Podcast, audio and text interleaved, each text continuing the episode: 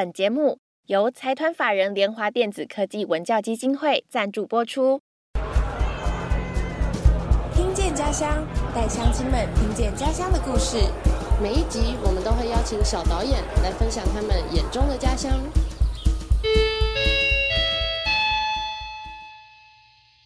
乡亲们，开会了！我是小花，我是思云。今天呢，我们邀请到的是十里的回流小导演。没错，我们有三位来自十里的小导演哦，他们今天要来跟我们分享他们拍的一部片，叫做《十小孩的家乡家乡味》。对，是在讲一个晒鱼干的故事。嗯，但这部片其实是他们在去年。对，去年看见家乡计划跟大爱电视台合作的一个来我家做客的节目。那在那个节目里面，我们除了啊，除了十里国小的这些回流小导演以外，还有树林国小，还有很多很多的地方，忘记了，忘记了，太难，太多学校了，太多了。大家可以去 YouTube 上搜寻“来我家来我家做客”，大爱电视小主播看天下这些关键字，对，就可以找到了。对。所以这部片其实是在去年二零二一年的时候就大概完成了，对吧？三位小导演就大概在年初的时候上了电视的，对。然后今年就是再把它重整一下，然后产出完完整整的一部片。我们先请三位呃十里的回流小导演们自我介绍，来，易姐你先。嗯，我是陈易姐，我目前就读十里国小的六年级。哦，欢迎易姐。大家好，我是吴宇轩，我目前就读高雄市前锋国中。好，大家好，我是陈佳莹，我目前就读衡南国中一年级。哦，所以一杰是六年级，哎，国小六年级。对，然后宇轩跟佳莹都是升国一了。对，好快哦。好，佳莹，佳莹，我看到你镜头里面还有。我们很熟悉的岁月，可爱的岁月，你要不要请他跟大家说嗨一下？嗨，他手举起来，嗨。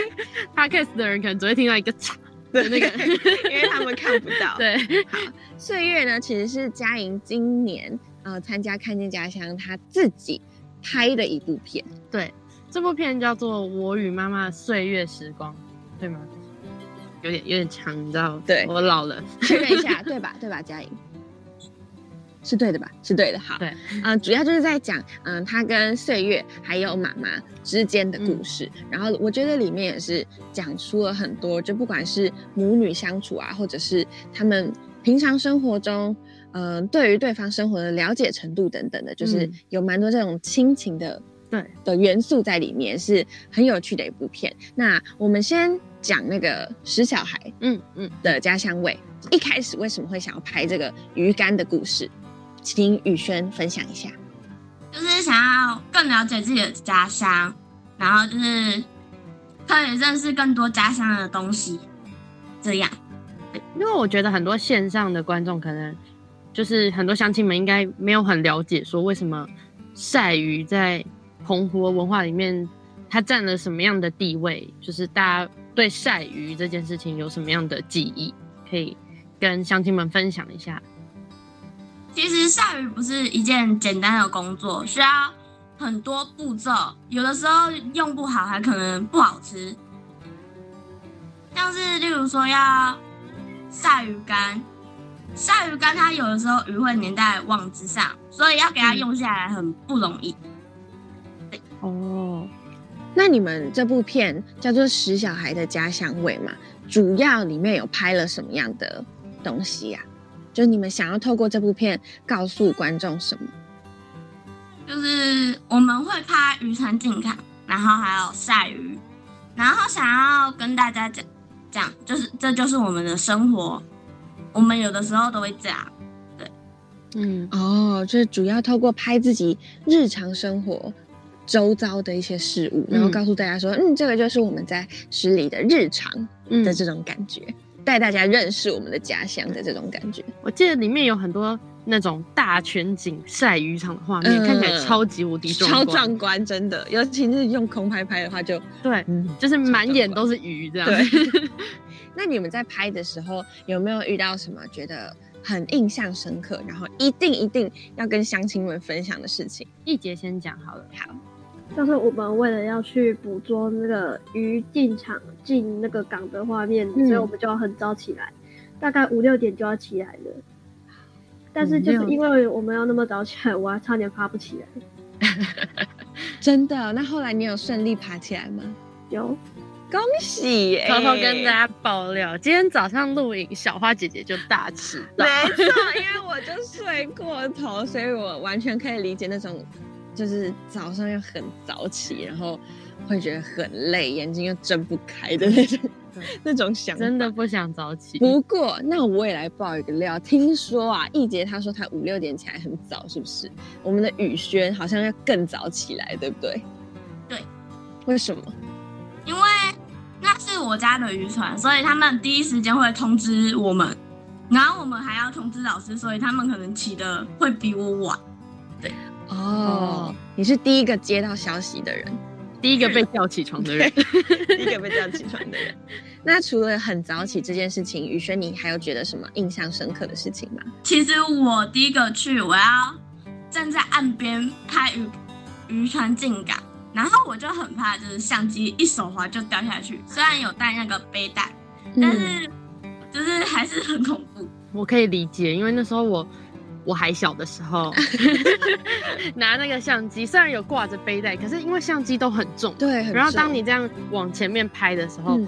它虽然挂着你的脖子，可是你还是会觉得，那如果我我放开，然后它那个背带会不会把我也整个带下去？这样，嗯，而且那个时候雨轩你们在拍的时候，应该是真的就是离那个港口很很近，就是在岸就在边，海边这样，，对，然后那边应该也没有什么很大的什么围栏啊，感觉就是几根几根柱子小柱子，所以就真的很怕掉下去。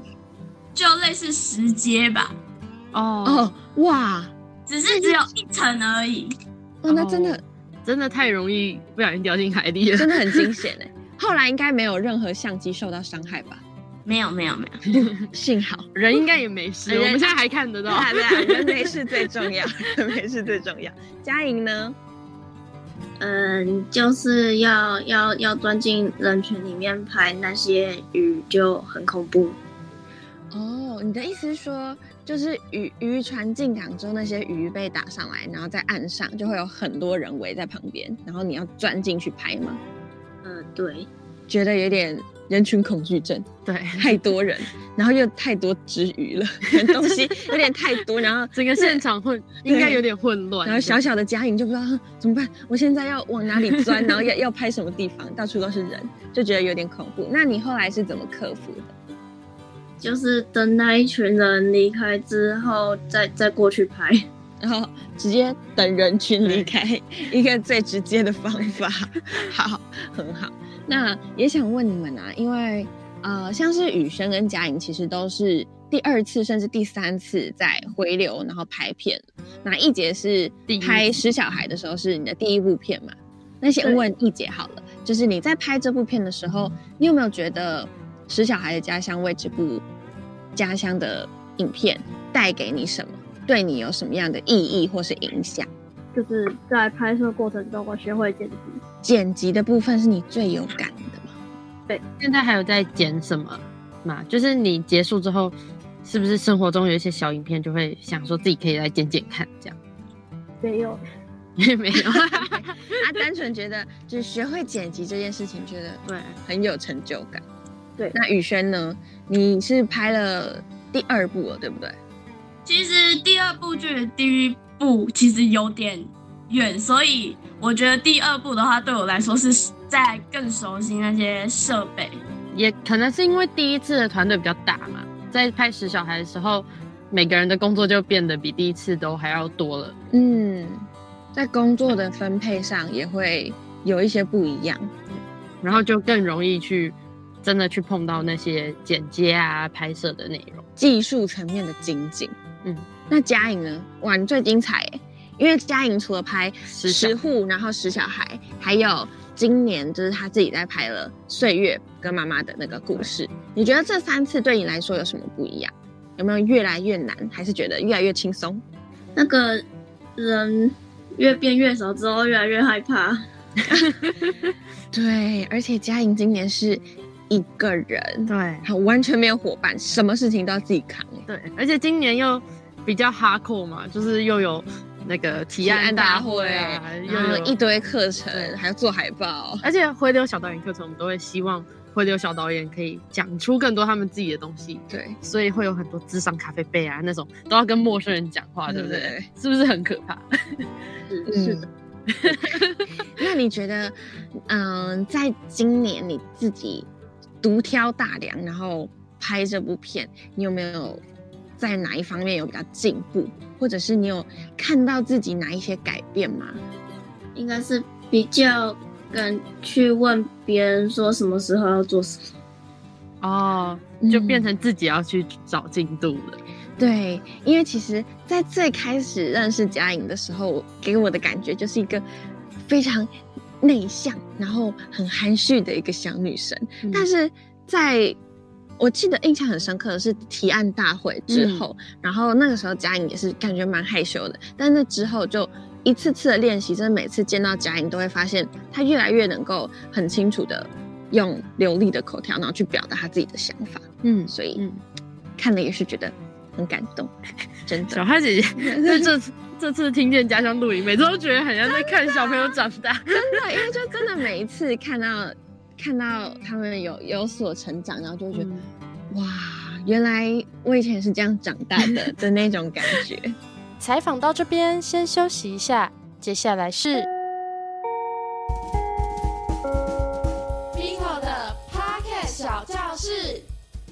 各位同学好，我是 B 头大叔，今天来跟你们分享的 Pocket 小教室是什么呢？我们上一集说过了嘛，对不对？哎，我们的节目要宣传要曝光嘛，哦，那呃有一个秘密的方法，我今天要来教你们。如果你是 YouTube，你是 YouTube 的一个呃粉丝的话，你一定会常常注意到有很多的 KOL 啊、网红啊、YouTube 啊，他们都很习惯去唱别人的节目，哎，我们把它叫蹭来蹭去，对不对？那这个蹭来蹭去呢，有个专用的术语叫做 fit 啊，fit 就是在英文里面就是客串的意思啦。简单的说就是，哎、我来参加你的节目，然后你也来参加我的节目，因为我们两个都是主持人嘛，对不对？有点像是我们说的品牌联名的概念。为什么要做这件事呢？很简单啊，因为每一个每一个 KOL 背后就有一群粉丝挺他，但是因为每个 KOL 他的那一群受众不同，所以说如果我们把两个人 fit 在一起的时候，你就可以意外的吸引到另外一群不认识你的人变成你的粉丝。那当你这样的行为越做越多的时候，那你不就有机会去多吸到很多别人的粉丝嘛，对不对？而且通常粉丝有一个概念，就是我喜欢这个人，我我就会跟着他到处去走。那这时候，当他因为他因为他喜欢的这个 KOL 听到你的节目的时候，他觉得你的节目也不错，他也会变成你的粉丝，这叫爱屋及乌了啊。对，所以呢，你们去留意一下哦，就是除了邀请到这个来宾一般的来宾之外呢，你也可以大胆的去邀请其他 podcast 节目的主持人哦，而且邀请到这些主持人的，除了吸他的粉丝之外呢，哎，你们也可以在节目的过程中去互相交换彼此经营 podcast 节目的一个经验，这也是另外一类型的教学相长哦。对啊，像我。我我我的师傅小黄老师，哎，我就上过他的节目，然后呢，我也去上过其他很多人采访我的节目。那相对的，我也邀请他来参加我的节目，那这都是非常好的一个 fit 的一个效果。那依照我的经验啊，这种客串型的节目通常都很受欢迎哦。你要不要试试看呢？不要再闷着头去只邀请身边的朋友了，大胆的去邀请跟你在一样做节目的主持人们，加油！Vito 大叔的 Pockets 小教室，我们下周见，拜拜。那我们继续开会吧。最后也想问你们啊，就是你们三个那时候一起拍了《十小孩的家乡味》，拍这个晒鱼然后鱼竿的故事吧。如果以后有机会的话，你们还会想拍什么样的故事呢？不限于要家乡的，都可以。来，易姐你先分享。我觉得话就是偏向，嗯，就是我们这边的特色，因为我相信我们湿地的特色不可能只有一项。嗯，哦，想要再去挖掘自己家乡的特色。嗯，对。为什么是想要介绍给别人知道吗？对，然后可能会促进观光啊。哦，商业头脑，真的真的 需要这种有商业头脑商业头脑，商业头脑，好好，很棒很棒。宇轩呢？拍自己的生活吧，自己的生活为。什么会想拍自己的生活？想要分享给大家，我嗯在家里是怎样，然后出出去外面会变成怎样。对，你是今年第一年到高雄读书，对不对？没有，我幼稚园在这里读，哦是国小才搬到那里。哦，可是幼稚园也是很小只、很小的时候。你现在有没有感觉跟以前读书有什么不同的感觉？还是还好，没什么？这里的功课更难。哦，嗯，我相信就是在步入一个新的阶段的时候，就是那个心境上真的会有嗯，需要蛮长一段时间来适应跟练习的。嗯然后这也是可能为什么宇轩会想要把自己的生活记录下来，可能在十年、二十年后。不要说别人看到会有共鸣，你可能自己看到都会觉得哇，原来我那时候是这样走过来的，所以我觉得蛮好的，记录自己的生活。那佳莹呢？会选择跟国中有关的吧。哦，也是哦跟宇轩蛮像的。对，嗯，但它范围比较广。对，你跟国中有关的，该不会要拍同学吧？呃，应该是不会，因为 就是拍国中的生活这样。嗯，因为其实如果大家知道的话，《看见家乡》之前就有一部是国三生日常，就是对草屯的啊、呃哥哥在拍他的国三的同学们，这样好像也引起了很多国三生的共鸣。嗯，就是那种准备考试啊、读书啊，然后每天都就是被这些小小压力追着跑啊，嗯就会觉得呃好烦恼。就是嗯每个阶段的人都会有他们自己 所拥有的烦恼，所以我觉得蛮棒的。如果你们可以替国中生族群来发声，然后嗯让大家知道说台湾的国中生是怎么过生活的，都都蛮好，都蛮好。对，好，那么接下来呢，我们也想就是在在针，对嘉莹的那个《岁月》嗯，这部片来问一下哈。好，现在这个两位宇轩跟易杰，请休息一下。我们现在专攻嘉莹哦，嘉莹，你要不要跟大家介绍一下你拍的这部片在讲什么故事？为什么会选这个主题？因为我有些话不敢直接跟妈妈说，所以呢，会想要透过玩偶去表达。但岁月都不跟我们讲话，是岁月害羞，他还没睡醒，所以是透过你的玩偶，然后就是岁月，然后呃去拍这部片，可能跟妈妈有更多的沟通，因为你跟妈妈其实平常的感情就很好，对不对？呃，为什么感觉 这样 也不是。也不是吗？我觉得是可能可是我觉得那时候因为进阶就是回流的营队的时候，有看到他妈妈嗯跟嘉颖一起来嘛。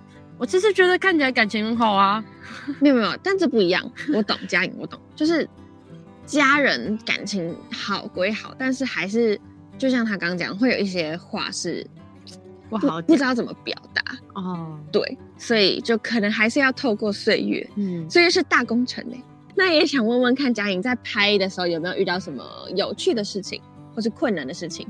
在拍的时候好像刚好是暑假，然后那个暑假的时候国中很多活动，所以就常常撞期。嗯，时间分配的问题，对啊，就是会一直各种行程，然后非常的忙碌，就会觉得焦头烂额。我记得，嗯，在看那个预告片的时候，是不是你们你跟妈妈去海边，然后妈妈的拖鞋又掉进去海里面，就被海浪卷走？啊，是，那我看到那个，我也觉得超好笑的。所以相信在拍的过程中，你跟妈妈应该一起创造了很多回忆，不管好或不好，我觉得那都是就是母女相处呃很必经的过程。嗯然后也希望真的可以。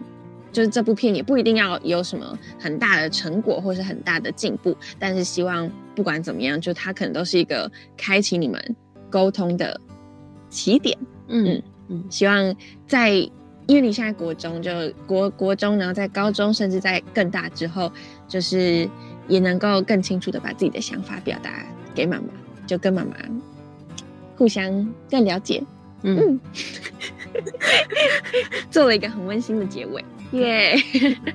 好啦，那我们今天应该该聊都聊完了吧？思雨，嗯，确认一下，应该都讲完了。check 还 check 是 check。大家有看不够的就去看他们的影片啦。对，好，如果呢想看那个三位小导演们一起拍的，就是搜寻十十小小孩孩的家乡味还后有我与妈妈的岁月时光。没错，好，就是这两部片，就是我们十里的回流小导演们所拍的两部家乡的影片。嗯那我们今天时间也差不多啦，就是跟三位回流小导演们聊得非常的精彩。那么各位乡亲，记得每周六都要准时出席我们的社区大会哦。那我们今天就散会，拜拜。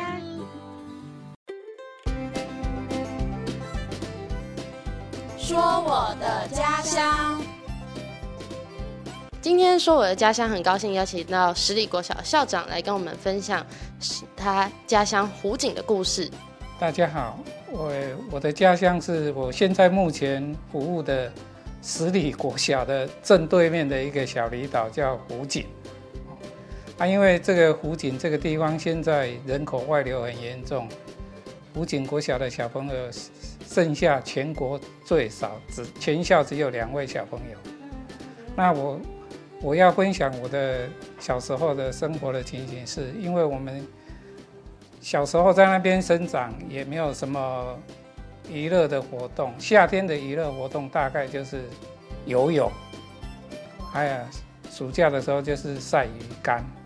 哦，会父父亲出海之后会钓一些小管回到家里，之后我们就要一大早就要开始把小管剖开，然后洗一洗，把它晾曝晒，曝晒曝晒的过程中，到了中午还要帮那个小管翻身，哦，因为第一次可能正面曝晒，然后到了中午之后要翻另外一面。哦，这样才均匀。对对对，然后因为小孩子在大中午要在翻身的时候都会很不耐烦，也急着要去玩，结果有时候不小心就翻身的时候就会把那个小管的头跟身体弄断掉了。弄断掉之后，这样要卖的那个品相不好，就会被父母亲责骂。哎，校长以前也有弄断头吗？对对，把因为急着要去玩，所以就翻身的时候就小小孩子做事情就会比较冲动，就用力把它翻过来，然后再来加上就是说暑假没什么娱乐，就一大早做完家事就急着要去海边游泳，然后去码头跳港。哇！啊，跳港就是说。因为那个码头跟海平面会有一个高度，啊，小朋友就会练那个勇气，从码头往港边这样跳下去。哇，那应该很高吧？诶，看涨潮就会大概一两公一两公尺啊，如果退潮就更高。哎，就会练那个胆量。从小培养跳水选手啊，那我们在那边学的游泳就是，也没有什么大人教你，就是就是把你推下码头，或是把你带到那个比较深的地方，让你在那边。那你为了要求生挣扎，就慢慢慢慢就学会游泳。然后我们学的那个就是很澎湖、很传统的，叫做抬头蛙，就是正正式的蛙式是头要下去，起来换气啊。那我们因为在海边游泳，浪会有浪，所以我们那边游的蛙式是头都浮在水面。不会到水底下，所以在游泳界人家都称它叫抬头蛙，因为你会看到有一个游蛙式的人，头都没有在水底下，头永远都是浮在水面上的。嗯，很特别耶。嗯，今天很高兴可以邀请到十里国小校长来跟我们分享他小时候在澎湖的故事。谢谢校长今天的分享。好，谢谢你。不想错过任何社区消息的乡亲，可以从资讯栏连接前往追踪台湾看见家乡协会的脸书、IG 跟 YouTube 频道，也欢迎乡亲们用家乡故事灌爆说我的家乡信箱，还要记得每周六准时出席社区大会哦。我是小花，我是思云，我们下次见。